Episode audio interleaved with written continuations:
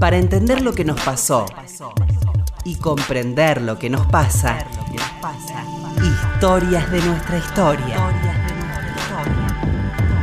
Con Felipe Piña. Historias de nuestra historia. Aquí. En la radio de todos. En la radio de todos. Para entender lo que nos pasó y comprender lo que nos pasa. Para conocer nuestra herencia en común. Historias de nuestra historia. Con Felipe Piña. Historias de nuestra historia. Hola, buenas tardes, ¿cómo le va? Que estamos nuevamente en Historia de nuestra historia. ¿Qué tal, Roberto? Hola, Felipe, ¿qué tal? Buenas tardes. Bueno, hoy estamos con un querido amigo, la verdad que hacía tiempo que lo estábamos buscando, uno- por suerte una persona bien ocupada ¿eh? en buenas cosas. Darío Stanriver, así que muchas gracias Darío por venir. Por favor, un placer. Este, y bueno, la verdad que compartimos con Darío una pasión y, y compartimos las críticas también recibidas por la academia, que es eh, acercarle a la gente nuestra disciplina, que creo que, que es algo que uno epistemológicamente considera que debería ser lo correcto, ¿no? Porque para qué uno estudia, sino para que la gente sepa de la materia, ¿no? Sí. Sin embargo, no se, no se comprende del todo, ¿no? No, yo creo que igual a vos, este... Sí, me pega mucho más. Sí, sí, pero por una cuestión de, de que venís hace rato. Claro, sí, sí. Aparte, siempre que, que sale este tema, siempre tomo tu ejemplo. ¿no? Porque me parece importante diferenciar eh, casi una gesta que fue lo Mm. tuyo este, cuando saliste con algo habrán hecho en un momento histórico que era otro Claro. y que fue muy jugado.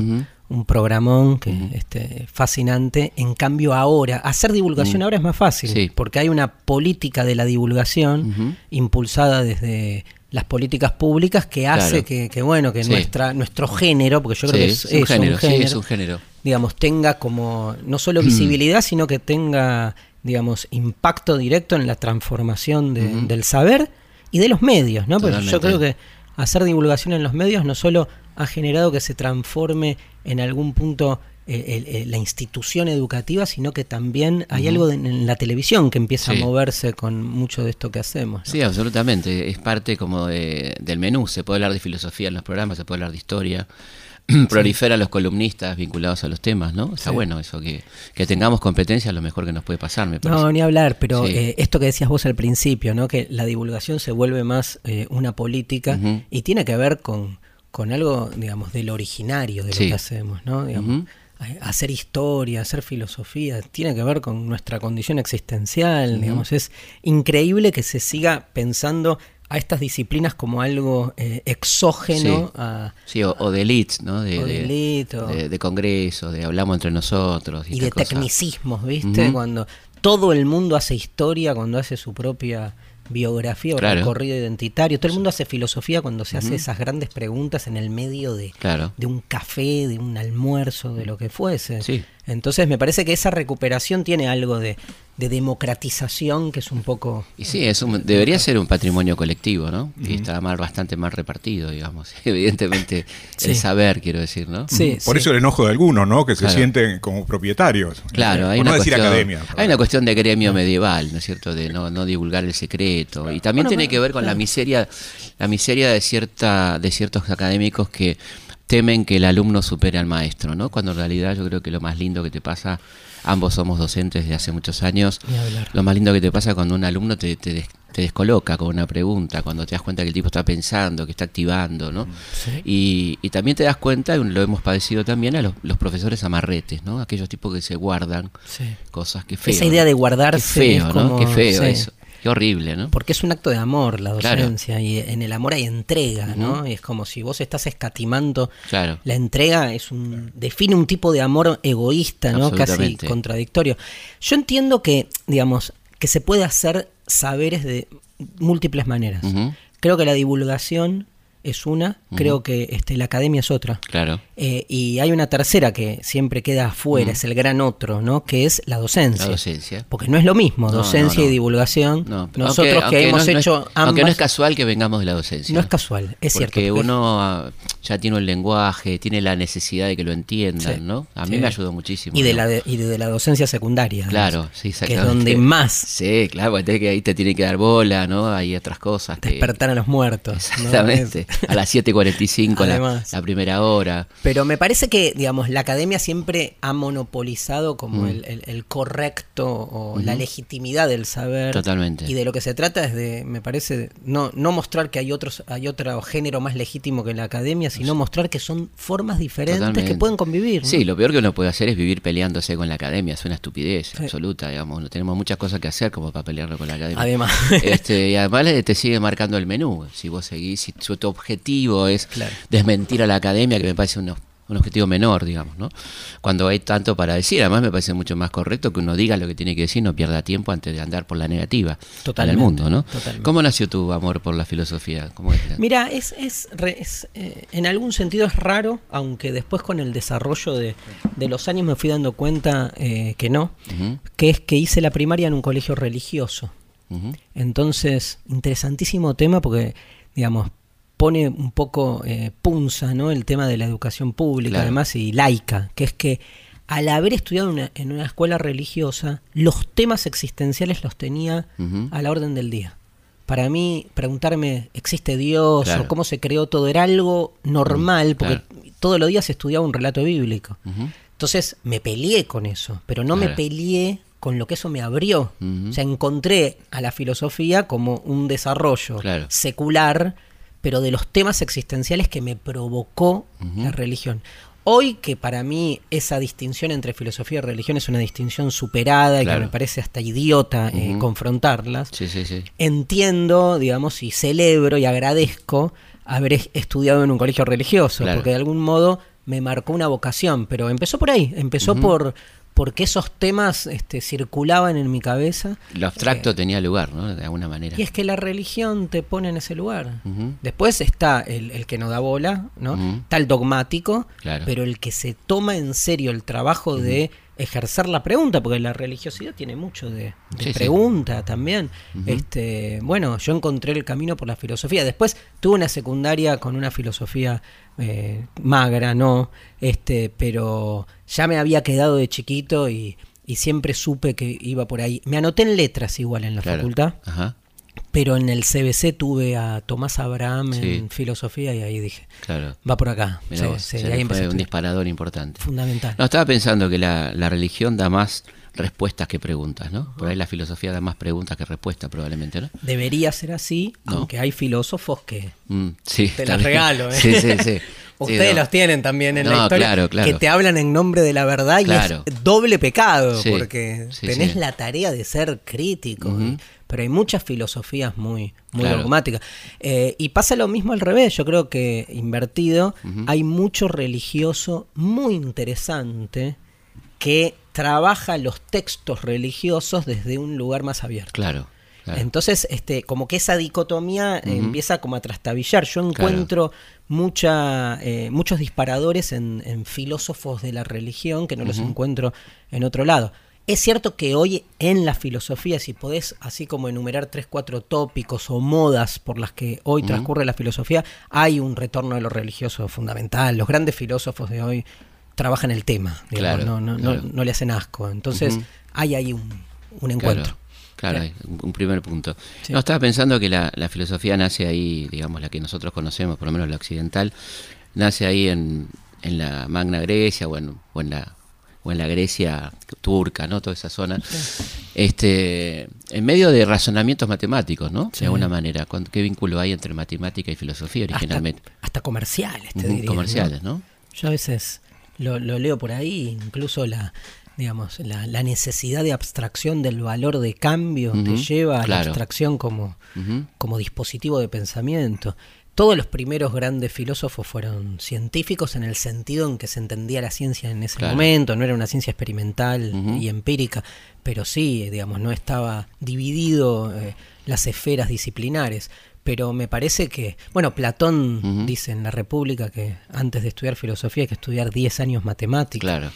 Y Pitágoras, que sostenía que los números eran el principio de todas las cosas, este, decía que cuanto más matemática estudiaba uno, más el alma se separaba del cuerpo y por eso al morir tenía más probabilidad de transmigrar Claro. y ser inmortal. Mira qué Ujú. interesante, ¿no? Para los que Claro. le tienen miedo a la muerte. Sí. Estudiar matemática como una forma de trascendencia. Paenza está en el cielo ya. Ya, directo.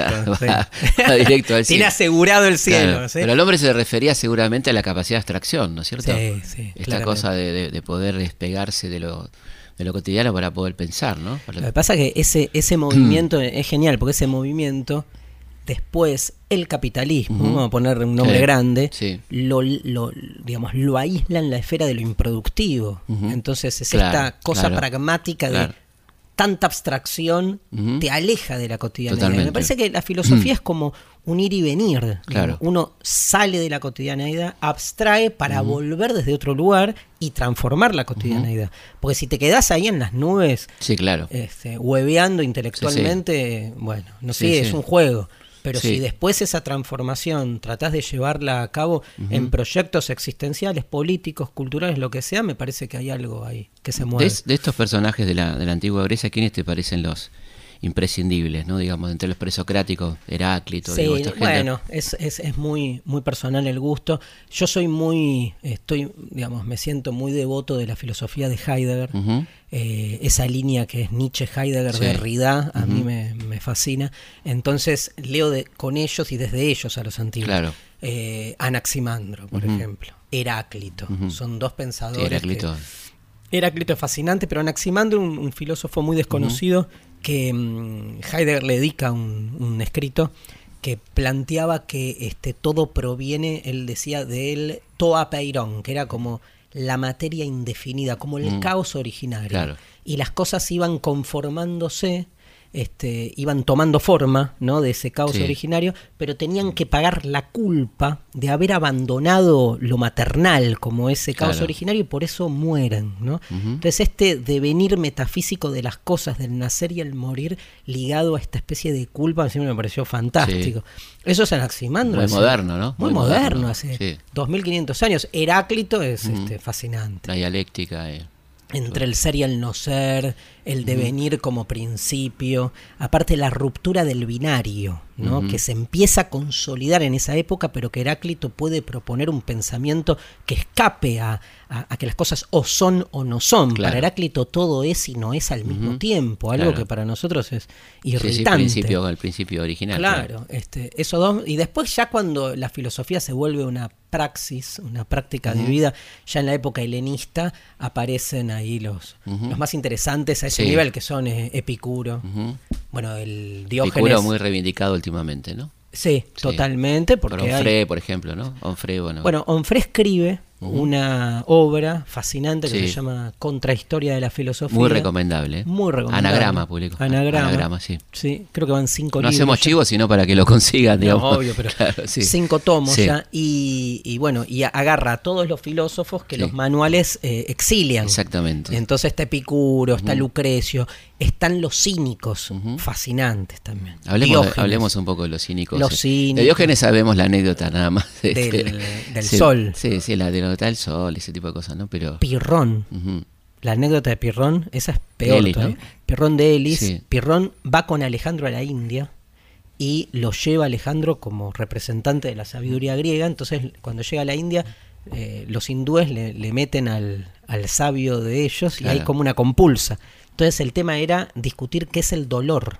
Entonces, este, Pirrón empieza el dolor, papá, papá, papá, toda la dialéctica griega Sí, sí. en su expansión. Y el, el, el indio agarra, se prende fuego, bonzó, y mientras muere dice, esto es el dolor. Impresionante. Claro, Y Pirrón deja de hablar. claro, Dice, después de esto que vi, claro. no puedo, o sea, nada de lo que digo tiene sentido. Y vuelve y se sume al más este, exacerbado escepticismo y deja de hablar. Y dicen que la gente iba, los alumnos iban a la casa y él estaba En estado de alfa. en estado de alfa. de, de om. Claro. Y lo veían y se iban. Y que las clases eran en silencio. Es el padre del escepticismo Claro. radical, ¿no? Pero bueno, después de esa experiencia, este, te la das de gran Y- y- parleta y te encontrás con el otro que se quema vivo. Claro, no, ya está, así como argumento. Lástima es un argumento único. Puedes Sí, usar una sola vez. Una sola vez lo puedes usar. Es que ellos creían que, sí, que iba- revivían. Claro, ¿no? iban a otra. Claro, totalmente. Estamos con Darío Stonreiber hablando de filosofía, obviamente, aquí en Historia de nuestra historia. Pero los cínicos, mirá, son tipos poco, Sí. poco frecuentados, ¿no? Sí, los cínicos son fascinantes, está Antístenes, eh, le dedica un capítulo entero a Antístenes. Hay un pensador argentino que se llama Néstor Cordero, un académico muy piola que tiene un par de libros que acaba de sacar donde está la figura de Antístenes como contrario a Platón. Antístenes es el que agarró a, a eh, Zenón, cuando Zenón demuestra las aporías de que el movimiento no existe, Sí. lo agarra en la plaza pública, lo empieza a dar vueltas y lo tira al cuerno y le dice, decime si el movimiento no existe. Claro. O sea, era Claro. un, un cínico, ¿no? Sí, sí, sí. Este, y mm, Diógenes básicamente lo que postulaba era que lo más inhumano que tiene lo humano es lo humano. Claro. Entonces proponía un retorno a nuestro aspecto natural más animal y este, promovía como una deconstrucción de la cultura. Todo lo que es hijo de la cultura es decadente. Entonces, no cocinar la comida, no a los buenos modales. Entonces el tipo andaba desnudo por la calle, defecaba y se masturbaba en público. Cuentan, ¿no? Sí, sí, Sobre sí. Diógenes que era como... Y de hecho Alejandro medio lo gastan, porque viste que Macedonia era como nuestro Formosa Claro, para. Atenas. Entonces cuando llega este Alejandro a, a Atenas, él en todas las ciudades preguntaba cuál era el sabio del lugar Claro. y lo gastan y le dicen Diógenes. Diógenes, claro. Entonces cuando va y Diógenes le hace el famoso desplante de ¿qué vas a eh, elegir lo que quieras? Le dice Alejandro que te lo voy a dar y le dice que por favor te corras porque me estás Tapando el sol. ¿no? tapando el sol, digamos, los soldados salen a, a atraparlo a Diógenes y Alejandro es como que lo perdona, ¿no? Claro. Este, con un gesto de sabiduría. Cínico se dice en una de sus etimologías posibles que viene de kinos, que en griego es perro, Ajá. porque vivían como los perros. Claro. Y de ahí viene la palabra. Después, hoy la palabra tiene otra connotación que no la tenía en ese momento. Claro. Ese momento era más simpático, era más como un hippie Sí. ¿no? de, de- de la época. Ahora se volvió un término jodido. Y muy presente en nuestra sociedad, ¿no? Sí. Digo, la, la Argentina de hoy, el cinismo está como... Porque adquirió Como- como, una cosa de, de maldad. mm, De maldad, ¿no? de maldad y de canchereada, ¿no? A mí Sí. no me vas a conmover, a mí no me vas a convencer, Sí. ¿no? Como... Sí, Estoy de vuelta de todo, nada me conmueve, ¿no? Poco-. Sería pero eso, ¿no? Yo creo que sí, sí, sí. Mm. Sí, de, de, de superioridad, Claro. pero al mismo tiempo como de eh, como algo incisivo en la maldad frente al otro y de, de disfrutar de eso. eso. Eh, pero sobre todo, te, te decía Felipe, en, en la esfera pública. Claro. Porque eso lo ves en Twitter, sí, sí, lo sí. ves en los Sí, programas claro. de... Twitter es el Twitter es tremendo. el reino del cinismo, claro. porque, porque sos anónimo. claro. Entonces podés darte ese, Sí. ese lujo, pero en los programas de televisión también. Ujú. Sí, O sí, sea, claro. es los cruces entre Sí. los panelistas, ¿no? Que Sí, hoy sí. el panelismo es como la, la nueva, la neointelectualidad. La ¿no? nueva profesión, sí, Sí. sí. Sí, totalmente. Vos decías que era lo contrario a Platón, ¿en qué sentido? El- el- ¿Por el idealismo? Por... Claro, porque básicamente, digamos, este Platón propugna ahí todo lo contrario a nivel de eh, no solo no arraigarse a la naturaleza, sino promover eh, una idea de lo natural como algo degradado, Mm. decadente, aparente, Claro. llega a decir Platón. Sí. Este, y bueno, la creación de un mundo perfecto que no está acá. O sea, si el cínico quiere retornar a la naturaleza, el platonismo niega la naturaleza y crea una supuesta verdadera naturaleza que está en otro lado. Que está en otro lado. El mundo ideal que viene a ser el antecesor más directo del cielo Sí, cristiano. claro, pensando ¿no? cuánto hay de, cri- en el cristianismo, ¿no? Del platonismo, ¿no? Todo, todo. Nietzsche claro. lo resume en una frase brillante que es Mm. Eh, el cristianismo es platonismo para los pobres. Claro. Este, Para que lo entiendan todos. para que lo entiendan todos. Tremendo. O sea, Nietzsche era un, Sí, sí, sí. Personaje. un cínico Sí. bueno. Sí, profesional. Un profesional. Pero eso del platonismo para las masas, ¿no? Mm, claro. Este, me parece que, que eso es el, el gran éxito del cristianismo, ¿no? Que, digamos, en sus eh, prédicas, en su ideología, logra hacer una doctrina este.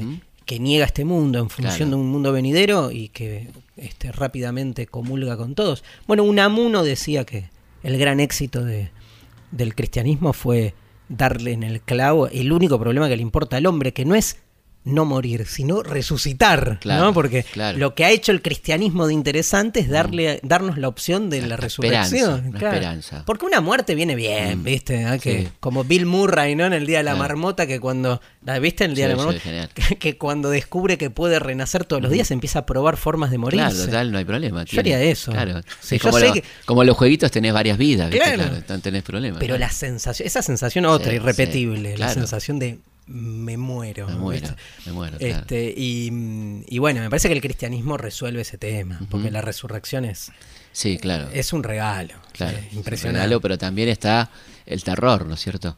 Viene aparejado del terror, ¿no? Porque esa, esa resurrección puede no ocurrir o puede ocurrir en el infierno, ¿no es cierto? Tremendo, ¿te imaginas? Eso es eh, eh, de lo que se ha valido mucho, ¿no? El ca- Sí. por lo menos el catolicismo, ¿no? Y toda religión normativa es antes que nada una ética. Mm. Construye una ética y una ética de, de sujeción, Claro. básicamente. Y de No, pensaba cuánto- cuántos elementos eh, a favor de Dios tenemos para decir que es bueno Dios. Pocos, Yo- yo- pocos. ¿no? Pocos, sí, sí. Si lo mirás así, pocos. Sí. Lo que pasa que como... yo ahí te diría, más nichianamente, Sí. al, eh, decimos eso del Dios tradicional. Claro. Ahora, eh, en el Zaratustra, Zaratustra. Nietzsche dice, el día que un Dios se creyó el único, el resto se murió de risa. Claro, el resto de los dioses. El resto de los dioses se murió de risa. Este, y me parece muy interesante ese juego porque, digamos, es una de las una de las metáforas de Dios que hemos creado que ha tenido muy buen Sí. eh, devenir, que ha sido muy eficiente, pero que hoy, viste, la metáfora de Dios. Sí. Una, una pregunta. Bueno, ya, ya plantear metáfora es subversivo, ¿no? Sí, bueno. Es decir, la metáfora de Dios. La metáfora de la historia, lo muy- mismo. no, pero lo de Dios es más grave. Te, puedo, ase- te puedo asegurar que es mucho más grave. yo, yo tengo una pregunta. Agarré el Evangelio. Sí. Todas las eh, milagros y sanaciones que hizo eh, Jesús. Digo, tiro un número inventado, pero Sí. más o menos vamos a coincidir. El 90% lo resuelve hoy el oculista de al lado de mi casa. Claro. Digamos, eh, no ve, viste, bueno, Claro. haces una operación. O sea, era otra época, eran Sí. otros problemas Seguro. que hoy la tecnología y la ciencia los resuelve, digo, salvo la resurrección. Sí, exacto. Por, El- ahora, por ahora, por lo menos. Por ahora, Claro. total. El resto te lo resuelve hoy la ciencia y la tecnología. Por eso la, la metáfora de Dios, y acá viene, me parece, lo complicado y lo interesante, que es por qué se sostiene tanto Claro. una metáfora que no tiene efecto inmediato. No, y con tanta demostración en contra, ¿no? Porque esto de la- del, del Todopoderoso uno diría, bueno, ¿y por qué no evitó el holocausto? ¿Por qué no evitó la Segunda Guerra Mundial? ¿Por qué no evitó la esclavitud de millones de personas en África, ¿no? Si es todopoderoso, digamos, ¿no? Es, una- no es un argumento tan inocente, digo, ¿no? Perdón, sí. Qué diferencia con los dioses griegos, ¿no? Claro. Tan, tan cercanos Tan a lo dionisíaco, ¿eh? tan, tan parecidos y tan terribles a Sí, nosotros. y tan incorrectos, ¿no? Tan amorales. Tan amorales. No en el sí. sentido de que no, no promovían una ética. Claro. Por eso vos podías adorar a Dionisio un Claro. lunes y a Apolo un martes Claro, y, a, nada. Mar- y a Marte después. sí. Claro, está todo bien. Acá hay un único Dios. Eso lo dice Onfray en Michel Onfray en el manual de atiología. Sí, Dice que de tanto creer que allí en el cielo hay una hay un único Dios, terminamos creyendo que acá en la tierra hay una única verdad. claro, Entonces, el, el dogma de la verdad, que ese es el verdadero problema, no Dios. claro. El problema es la verdad, es creer que hay una y que la tengo yo. Sí.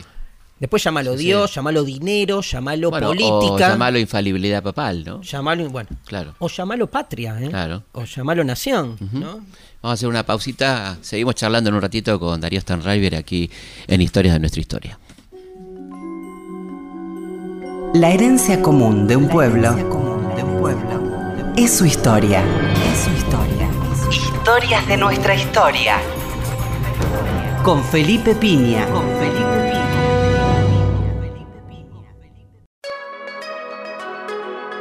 Piña. Historias de nuestra historia.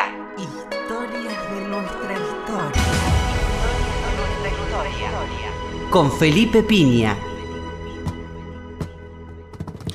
Seguimos en Historia de nuestra historia hablando con Darío Stanriver sobre un poco de todo, ¿no? De la vida. Somos todólogos. Eh, somos ¿viste? todólogos. Los- Nos encanta, los, nos los que encanta. hacemos filosofía. Nos encanta, la verdad que nos encanta, ¿no? Eh, y bueno, obviamente tendríamos, llega el momento que tenemos que hablar un poco de historia.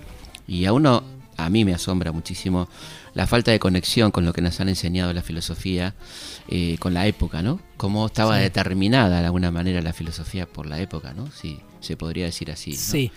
Y cómo marcó a la época, porque en definitiva era lo que marcaba el pensamiento de ese momento, ¿no? Claro, sí. Ahí tenés como muchas líneas, ¿no? Digamos, desde esa idea hegeliana de que la filosofía captura su tiempo en concepto y el mismo Hegel diciendo la filosofía siempre llega tarde. Claro. Porque, digamos, las cosas se dan y el concepto tiene, viene en delay, ¿viste? Tarda un poco.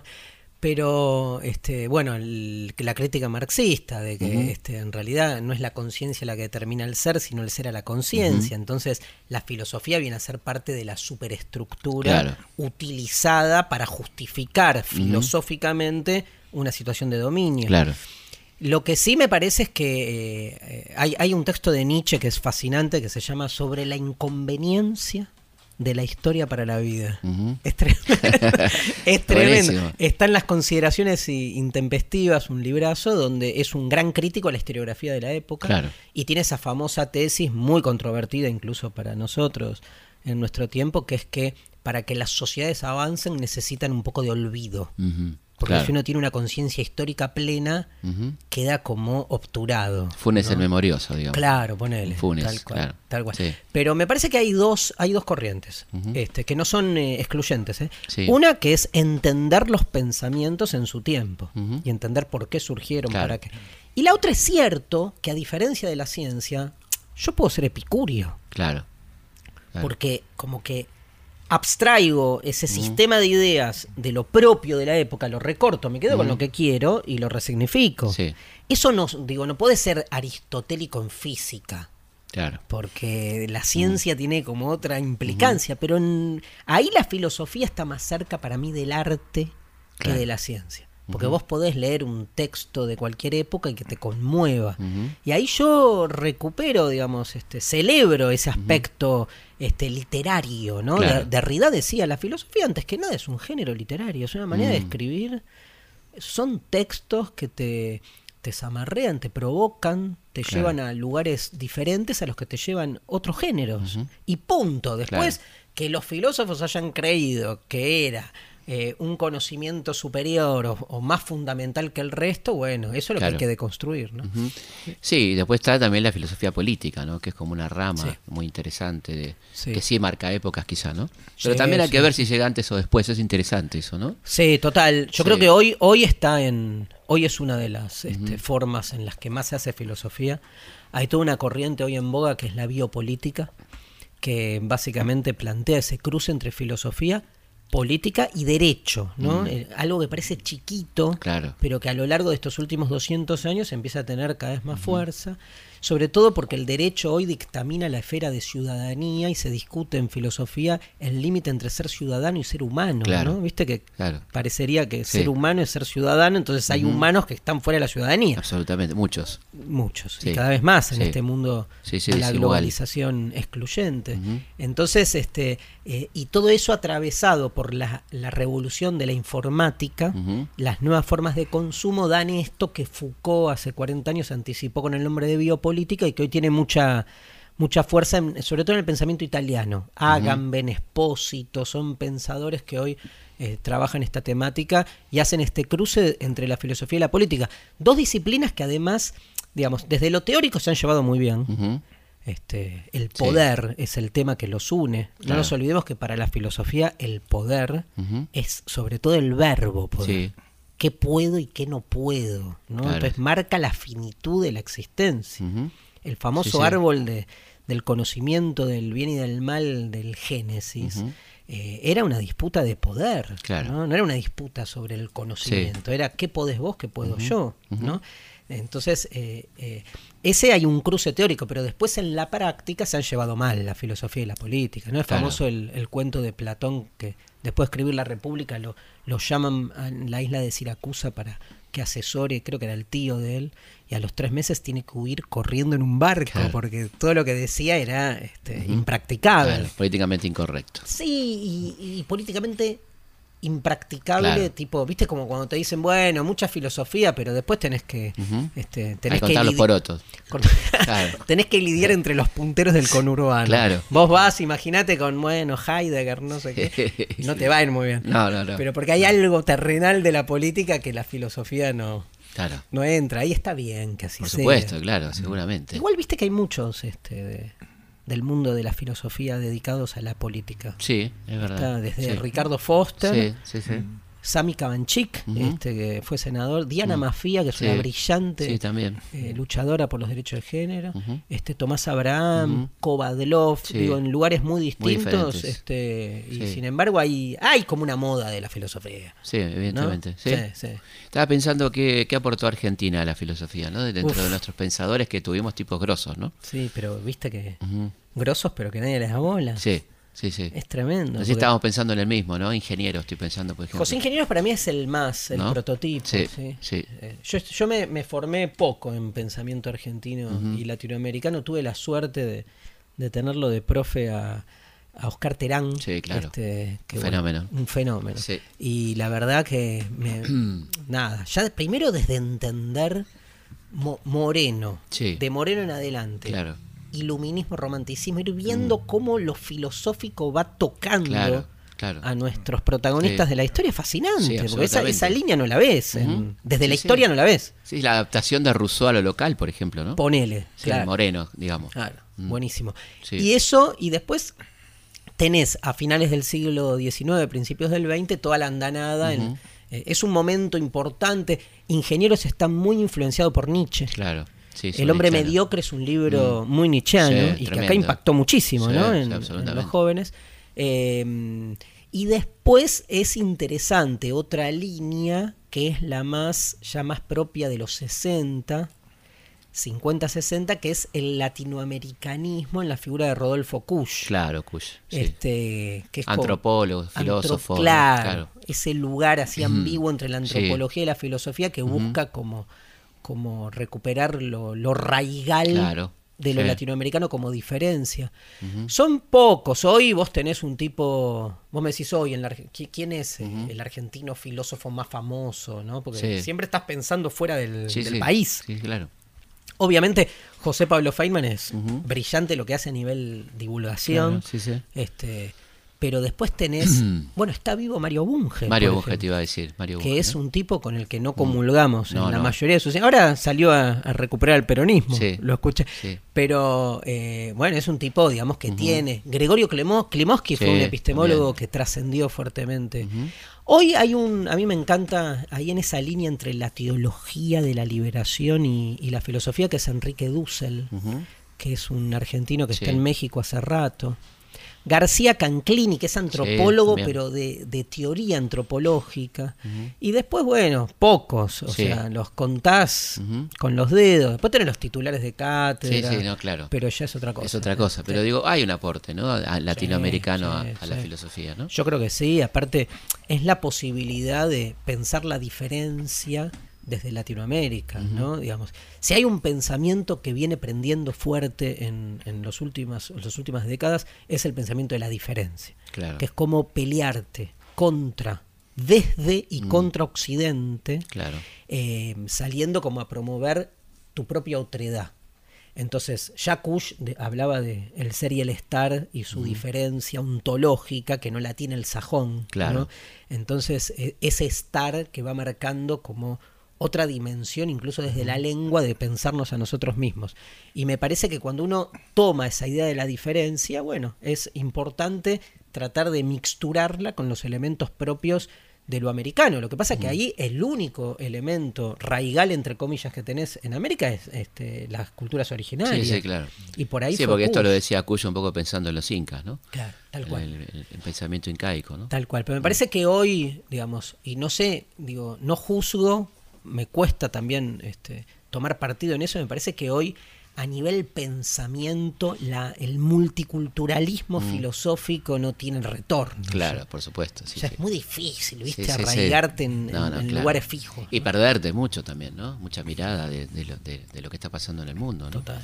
Total. cerrarte en esto, ¿no? Seguro. No, bueno, también pensaba en, en estas corrientes eh, como el positivismo, ¿no? Que fue tan determinante en, en nuestro país, ¿no? Parece que fue como, como clave, ¿no? Sí, sí. Bueno, es este en Ramos Mejía, por ejemplo. Lo que sí. pasa es que ahí el, era, eran, la mayoría eran filósofos. Claro. Todavía no estaba tan separada, ¿no? La- las disciplinas. Es la época del nacimiento de las ciencias sociales, digamos.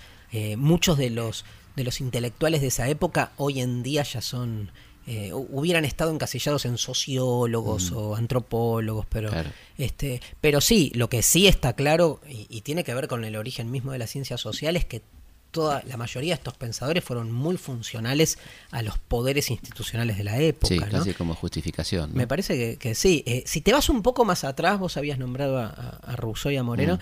el debate Sarmiento, eh, Echeverría, Alberdi. eh, Alberdi, me parece que ahí Mm. está bueno ver cómo son las bajadas locales Sí. de la discusión iluminismo-romanticismo. Que eso está bueno, Sí, sí, Sarmiento es un tipo súper interesante en ese sentido. ¿no? porque va por todas, ¿no? Claro, No, sí, no es sí. que...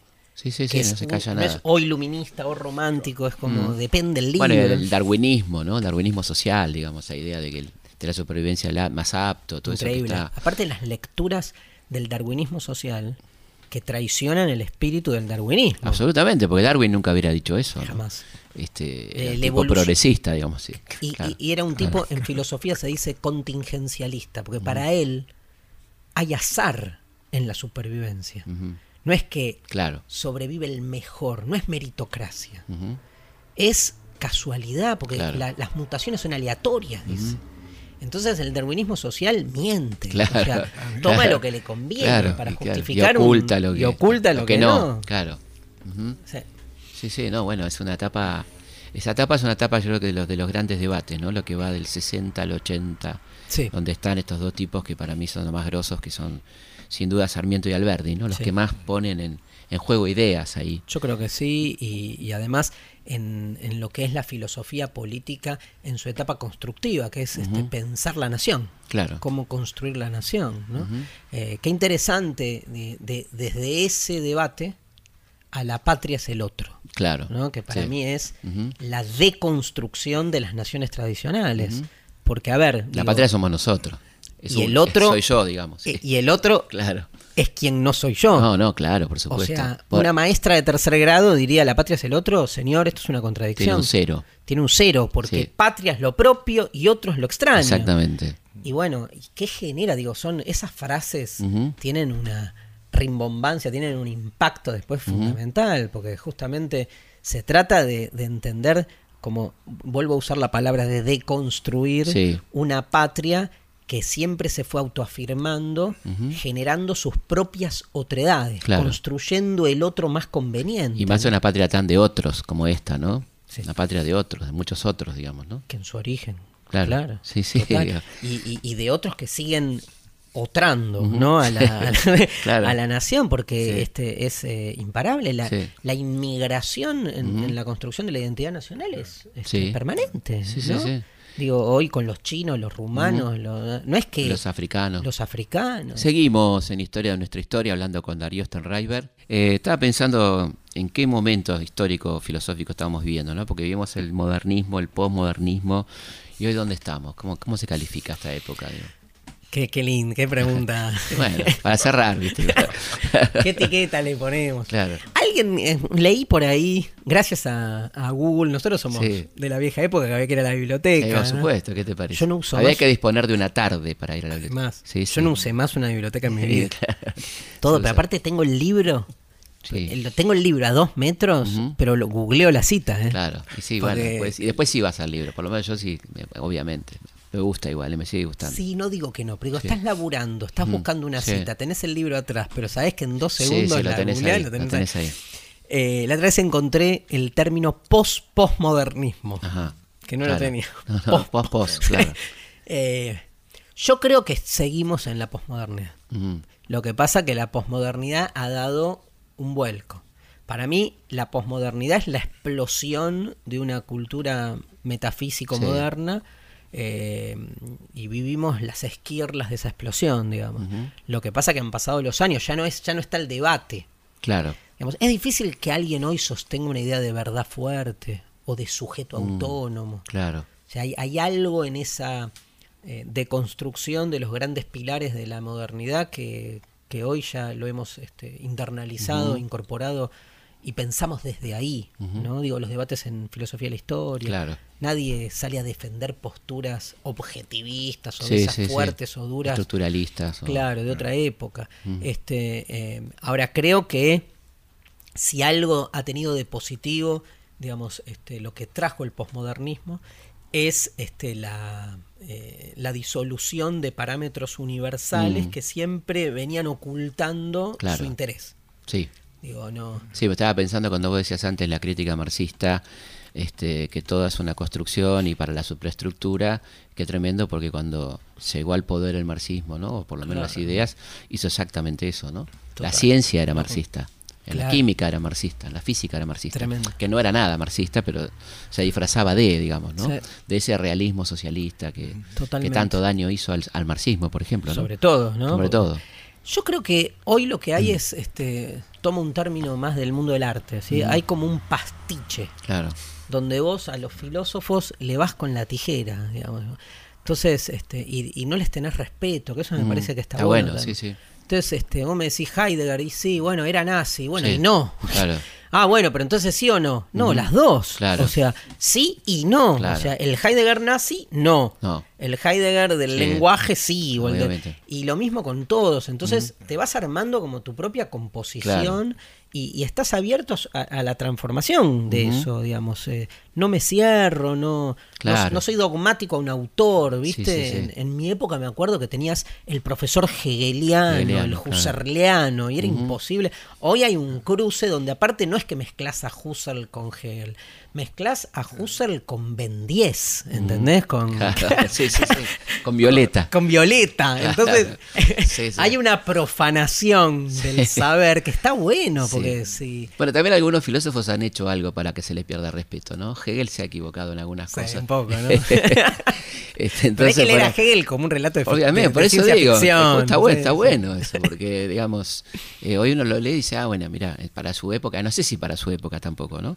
Porque hay que ver si en su época Sí, eh, no era bien la válido. historia personal de él, cómo era la Sí. relación ahí No, no, con- pero digo su pensamiento en torno a, a este ser, este, a ese estado por encima de todo, todo, a ¿no? la totalidad, La ¿no? totalidad, Pero- a, a la, a la realidad hegeliana, ¿no? Que es más real cuando Sí. habla de la realidad de un momento Total. histórico, ¿no? No, tremendo, los negros no tienen historia. Claro, dice Hegel, por porque no le entraba en el esquema. Bueno, en ese ¿viste? sentido no Eh, fueron, no fueron menos racistas eh, Marx y Engels, ¿no? Total. Absolutamente, ¿no? Pero digo, eso hay que verlo en el contexto también, o sea, también eso era un pensamiento muy fuerte en ese momento. Es ¿no? interesante que en ese sentido vos te encontrás con pensadores previos. Yo creo que atrasan más los decimonónicos Claro. Que los griegos, griegos, ¿entendés? claro. Pero Sí. porque, bueno, pasa un poco eso, lo más cercano siempre es más, más conflictivo, ¿no? Claro, sí, sí, claro, es verdad. Te encontrás con tipos del siglo XIX que son más, este, más conservadores que muchos griegos, ¿no? Total. Sí. Continuamos en Historia de nuestra historia hablando con Darío Sternreiber. Ah, mira. No, no, me llamó la atención. porque yo estaba pensando en Marx. Claro. Eh, y en aquella frase de él, yo no soy marxista. Sí, O sea, Sí. por ahí el problema del dogmatismo de, de- de Marx o de Hegel son los que vinieron. sí. Sí, sí, sí. Y aparte, ¿en qué momento lo dice? Porque el tipo lo dice cuando se en la primera internacional, donde estaban ahí los dogmas, ¿no? Claro. Entonces decir, bueno, a mí no me vengan a pedir dogmas, ¿no? O sea, estamos construyendo un movimiento obrero mundial, o sea, no, no vengamos con eso, ¿no? Mira, hay un debate en filosofía hermoso que es si la obra excede al autor. O la presencia del autor está siempre en la obra. Digo, por el caso Heidegger nazi es el más famoso. Donde te dicen, bueno, este, ¿hay nazismo en la obra de Heidegger? O sea, Heidegger habla del ser y el ente.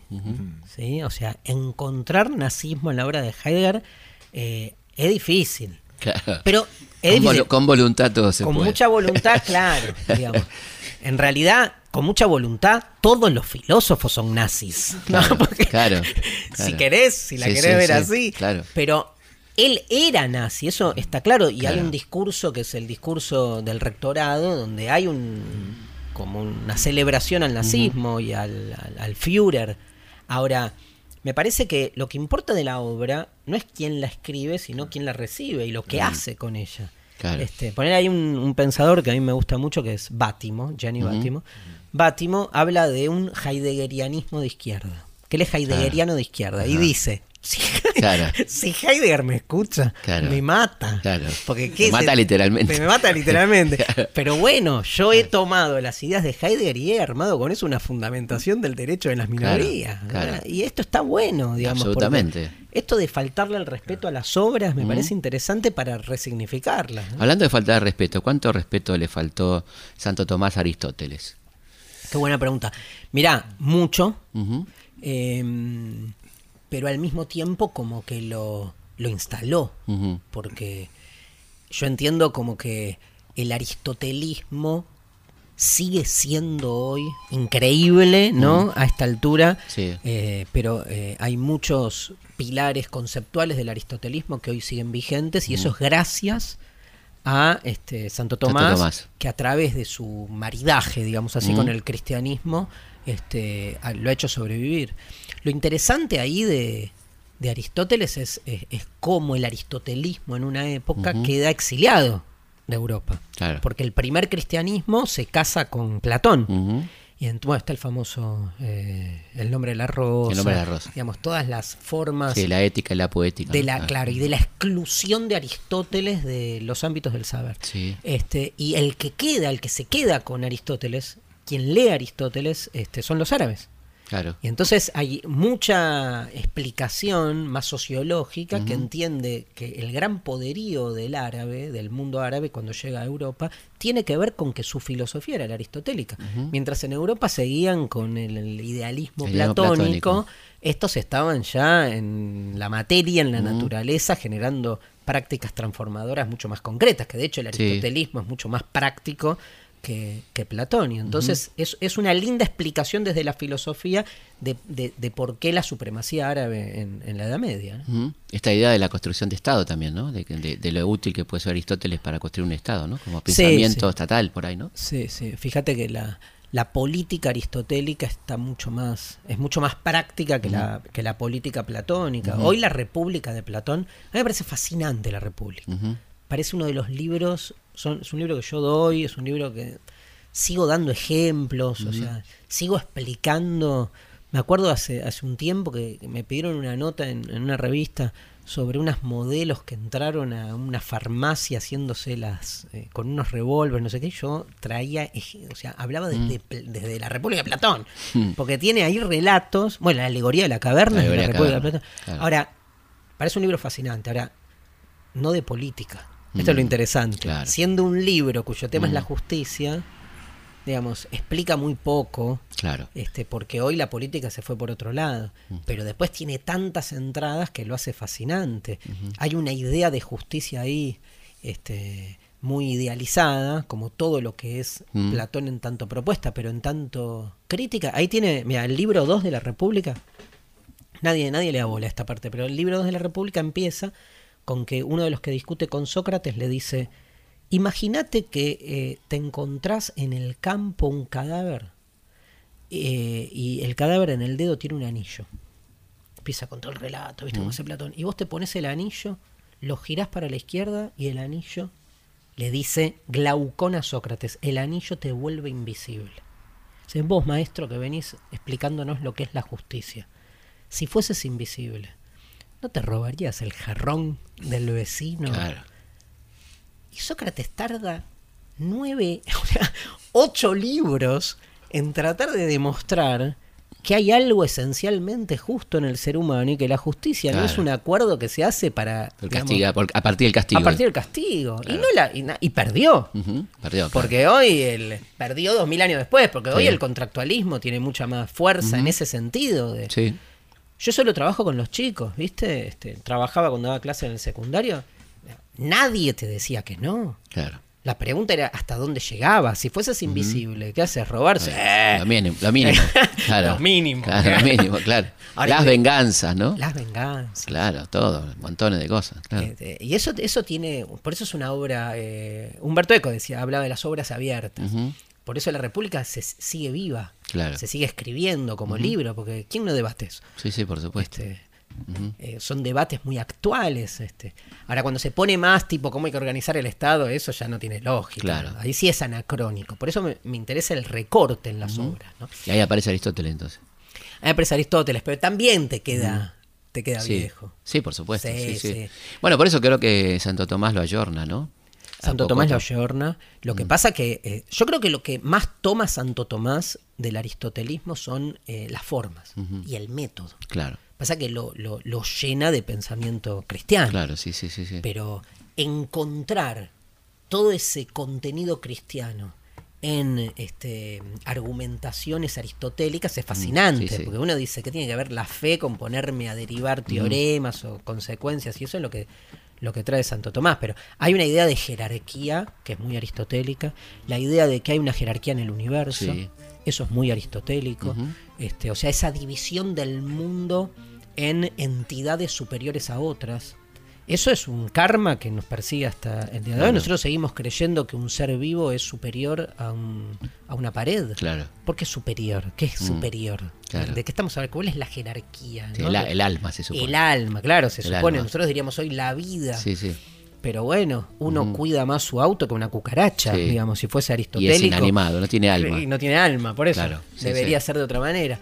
Este, y bueno, y algo que yo trabajé en un capítulo de Mentira a la Verdad, que es este, eso me lo pasó Diana Mafía, un libro que tiene Aristóteles de los menos leídos que se llama, los menos leído en filosofía, se llama Historia de los Animales, donde está la famosa definición de que la mujer es un macho no realizado, mm. no desarrollado. Era Freud, ¿no? Ahí. Tremendo. Increíble. Está todo ahí, no lo creo, está todo. Whitehead decía, toda la, la filosofía, toda la historia de la filosofía es una nota a pie de página del debate entre Platón y Aristóteles. Claro, ahí está todo. Ahí está todo. Hay, que recurrir. Bueno, Darío, muchísimas gracias. La, pasamos bárbaro. Espero que la gente que nos escucha también. Nos volvemos a encontrar el próximo domingo, como siempre, por la radio pública a las 14 horas. Historias de nuestra historia. Eh, guachín, vos que andás diciendo que la cumbia representa sectores marginales y populares, escuchate esta cumbia filosófica, a ver si vos tenés tu conocimiento, cajetilla. Echa la música, patosí. Conducción, Felipe Piña. Co-conducción, Roberto Martínez. Producción, Martín Piña. Eh, Platón, lava que boqueabas a la escuela, sofista de Heródoto, Pitágoras, Solón. Archivo. Recatate, chabón. Mariano Faín. Y la manito bien Edición Martín Mesuti. Esta es la cumbia, la cumbia filosófica, no es pura metafísica, esto es cuestión de lógica. Este ritmo lo bailaban Demócrito y Platón, levantando las manos en pleno Partenón. Todos pensaban que era una pavada, hasta que Sócrates dijo Solo sé que no sé nada.